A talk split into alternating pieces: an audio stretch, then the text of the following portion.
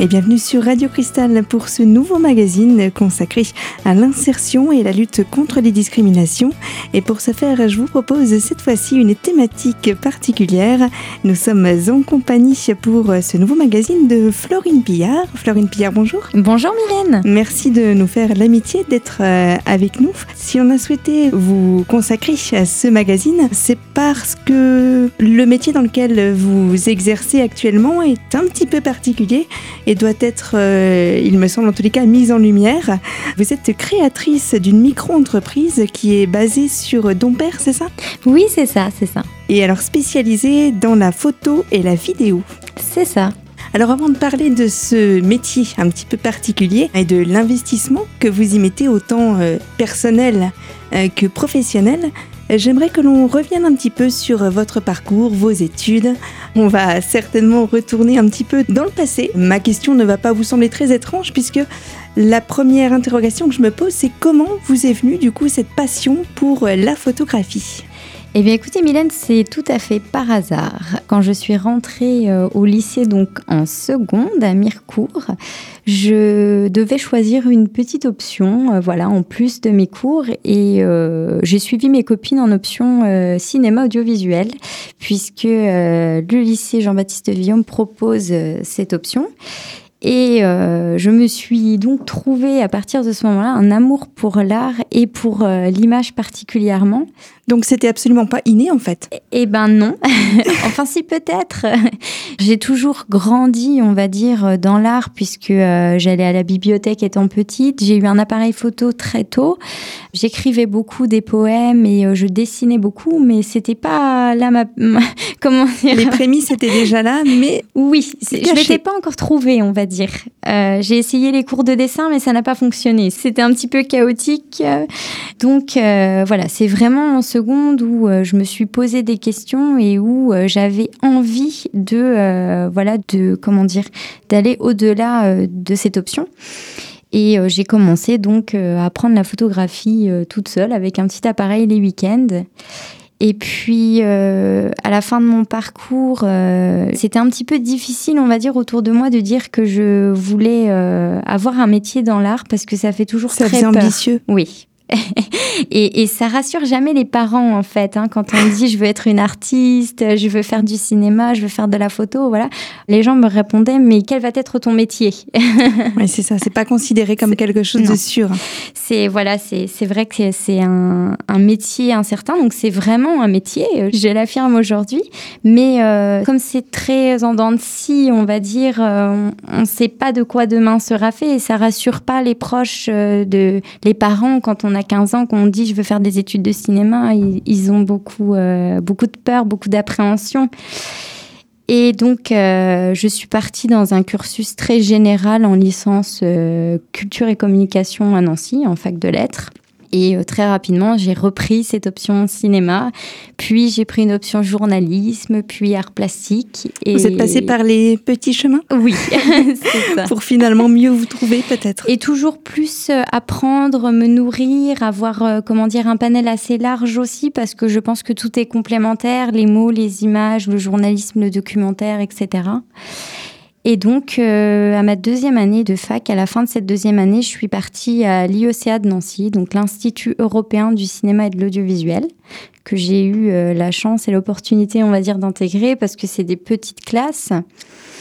Et euh, dans cette école-là, il faut savoir que c'est spécialisé documentaire et donc, euh, c'est là où je me suis dit, c'est pas que l'image qui m'intéresse, c'est euh, peut-être euh, plus le reportage, le comment dire le côté réalité aussi oui c'est la chose. Oui le naturel on va dire. Parce, que ça peut peut-être cacher derrière oui. ne pas se baser uniquement sur ce que l'on voit mais c'est ça et le documentaire, c'est mettre en lumière des gens, des personnes, des problématiques. Euh, quelque part, c'est dénoncer aussi. Et, tout ça me plaisait. Et puis, euh, et puis c'est aider, c'est rentrer dans l'intimité des gens, c'est voilà venir avec un petit appareil et, euh, et discuter autour d'un café. Et tout ça, c'est vrai que c'est quelque chose qui me plaisait énormément. Et, et pour lequel je me suis dit euh, c'est ça dont tu as besoin dans ta vie. C'est vraiment à ce moment-là où euh, je, je me suis trouvée.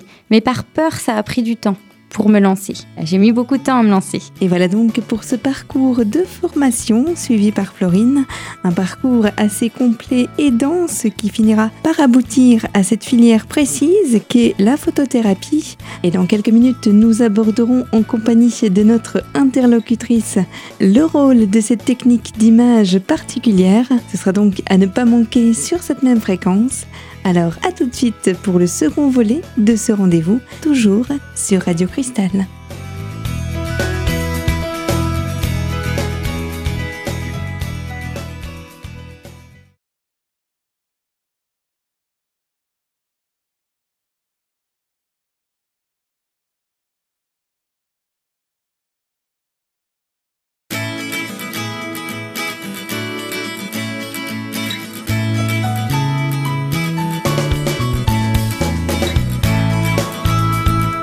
De retour sur les ondes de votre radio locale Radio Cristal avec notre invitée Florine Pillard, venue nous présenter son métier basé sur la photothérapie.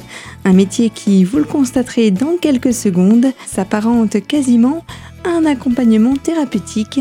Je cède la parole à mon intervenante qui nous détaille ce que signifie le terme de photothérapie. Alors, euh, on va déjà commencer par le côté thérapie. Donc, c'est vraiment euh, le côté thérapeutique qu'on peut retrouver d'ailleurs chez un psychothérapeute, tout simplement. Et euh, de plus en plus, alors pas encore trop en France, mais en Belgique, en Suisse, donc dans, dans les pays autour de nous, l'art thérapie est, comment dire, monte un petit peu en, flèche. Voilà, c'est un, un peu la vogue parce que c'est des process encore différents qu'un simple psychothérapeute où là on rentre dans un bureau et où on discute. Euh, nous, on essaye d'apporter quelque chose en plus. De moins conventionnel, vous voulez dire? Oui, voilà, c'est ça. C'est vrai que euh, c'est c'est un processus.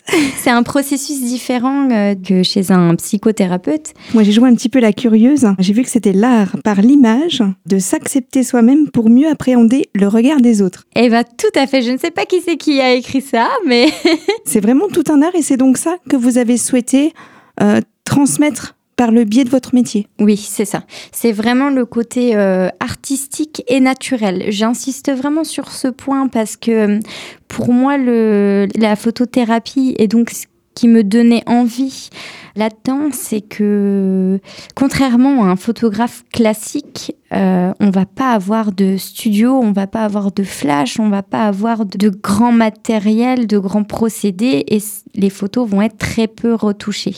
On va vraiment primer euh, sur la photo naturelle, puisque euh, c'est comme ça qu'on va aider les gens, c'est à s'accepter naturellement. Alors justement, on parle de ce processus. Est-ce qu'on peut euh, décrire les différentes étapes d'une séance? Alors ce n'est peut-être pas une seule séance, j'imagine qu'il y en a pas mal qui s'entrecroisent durant euh, cette... On peut parler de technique de soins? Oui, on peut, euh, on peut dire comme ça parce que quelque part, effectivement, c'est un soin qu'on apporte à la personne. Oui, c'est un soin et une aide. Et en fait, alors ça dépend de la clientèle. Il y a des personnes avec qui, euh, effectivement, ça m'est déjà arrivé de passer juste une seule séance euh, avec euh, une personne. Donc, en général, il faut quand même compter trois heures. Donc, c'est assez long.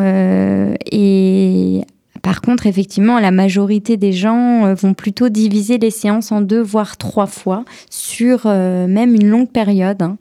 je pense qu'il y a des personnes pour qui c'est plus difficile que d'autres.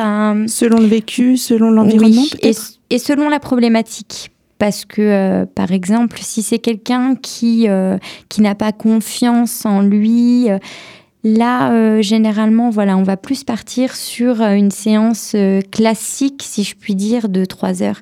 De dialogue pur, donc. Voilà, de dialogue et toujours avec l'appareil photo euh, dans les mains. Dans un coin. dans les mains, dans un coin, dans le sac. Euh, voilà, il est toujours présent. Mais c'est vrai que je le sors pas euh, au début.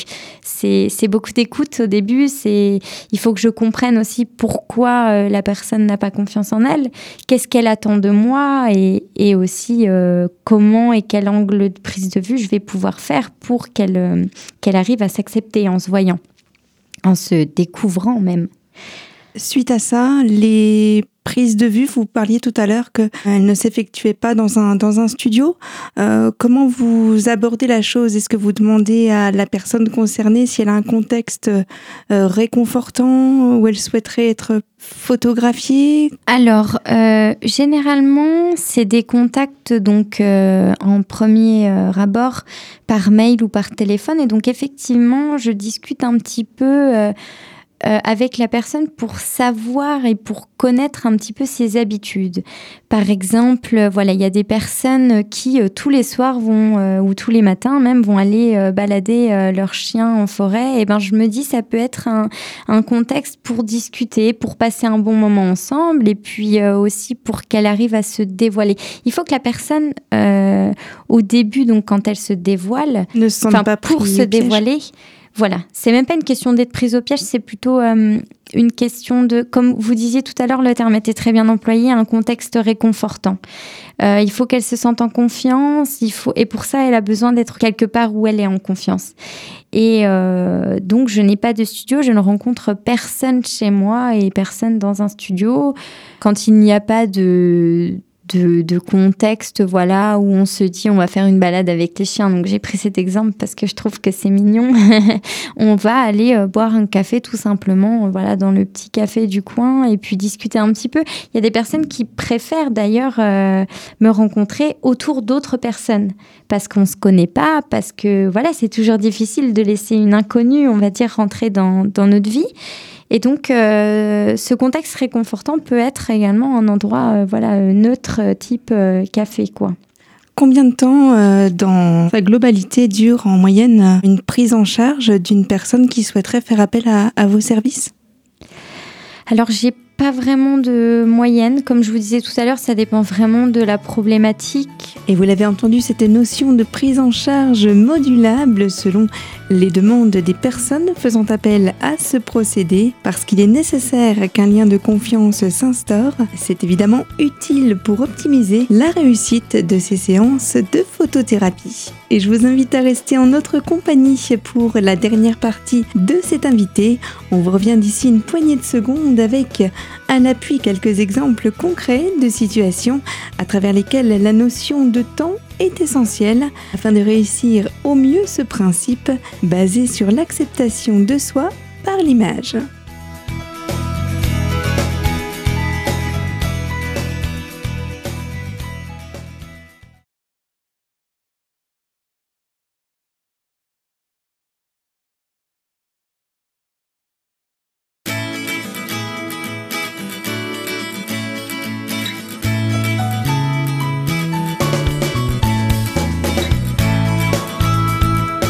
Retour pour le dernier volet de ce rendez-vous consacré aujourd'hui, je vous le rappelle, à la photothérapie et aux multiples bienfaits de cet accompagnement personnalisé. Je vous propose d'entendre la suite de ces propos où l'on traite de cette intervention établie souvent à la carte en fonction de la problématique que souhaite aborder la personne concernée. Par exemple, euh, euh, une personne euh, qui a une maladie comme un cancer ça va s'étaler peut-être sur une année, voire une année et demie, voire même jusqu'à la rémission. Donc euh, peut-être même sur deux ans, sur deux ans et demi. Et puis euh, une personne euh, qui a comme je disais tout à l'heure, euh, simplement un, manque de confiance. Enfin, je dis simplement, c'est une grande souffrance. Hein. Je veux pas euh, faire d'échelle de, souffrance, de douleur, etc. Je m'exprime peut-être un petit peu mal, mais euh, qui a voilà pas confiance en elle, ça peut, voilà, en une fois régler le problème. Bon, généralement, ça prend quand même deux, trois mois, donc deux, trois séances. Après, il y a aussi voilà des personnes qui ont des problèmes par rapport à la nourriture, donc tout ce qui est anorexie, voire même boulimie, voire euh, là c'est plus compliqué parce que euh, ça peut être euh, quelqu'un qui fait appel à moi parce que justement elle vient de se sortir de cette maladie-là, donc là ça sera pas très long au niveau du, du cursus de, de réadaptation, on va dire. Et euh, par contre, si elle est en plein dedans, euh, là, ça risque effectivement voilà, de s'étaler un petit peu plus.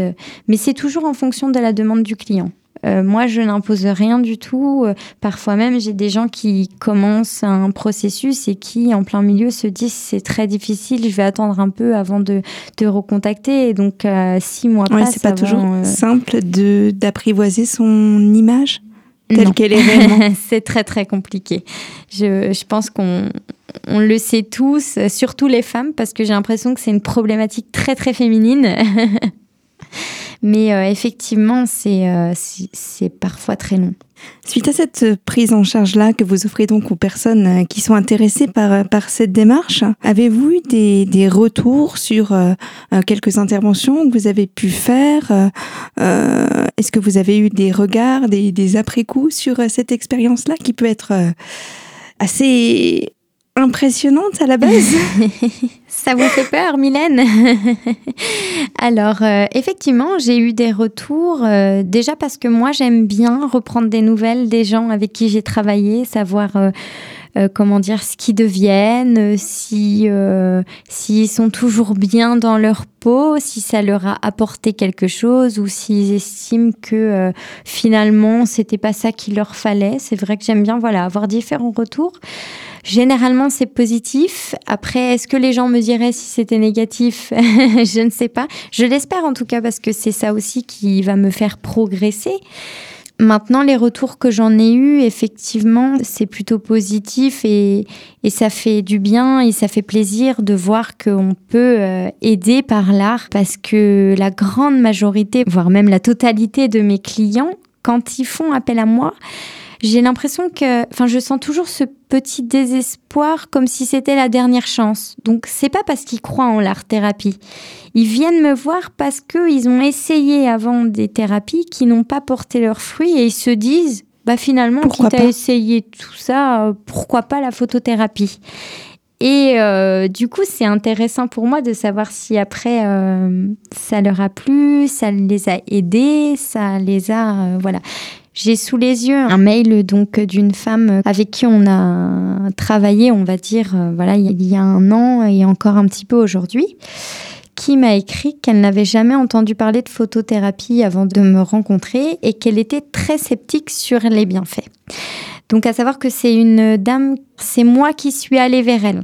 Euh, parce que donc elle avait euh, voilà une maladie naissante on va dire et euh, j'ai été vers elle en me disant eh bien écoute c'est le moment de te former et de voir un petit peu avant de lancer ta boîte si tu es capable de d'apporter tout ce que ta formation t'a appris et donc, euh, voilà, elle m'a écrit que aujourd'hui, elle était convaincue euh, de l'aide que pouvaient apporter les photos, que la photothérapie euh, l'avait aidée à poser un regard plus bienveillant sur elle, que la confrontation avec la vision des photos a été objective et bienveillante et qu'il y a eu beaucoup d'émotions de sa part à la vue de ses portraits en grand qu'elle a pris conscience de l'importance de poser un autre regard, un regard réconfortant pour encourager un changement dans la perception qu'elle avait d'elle.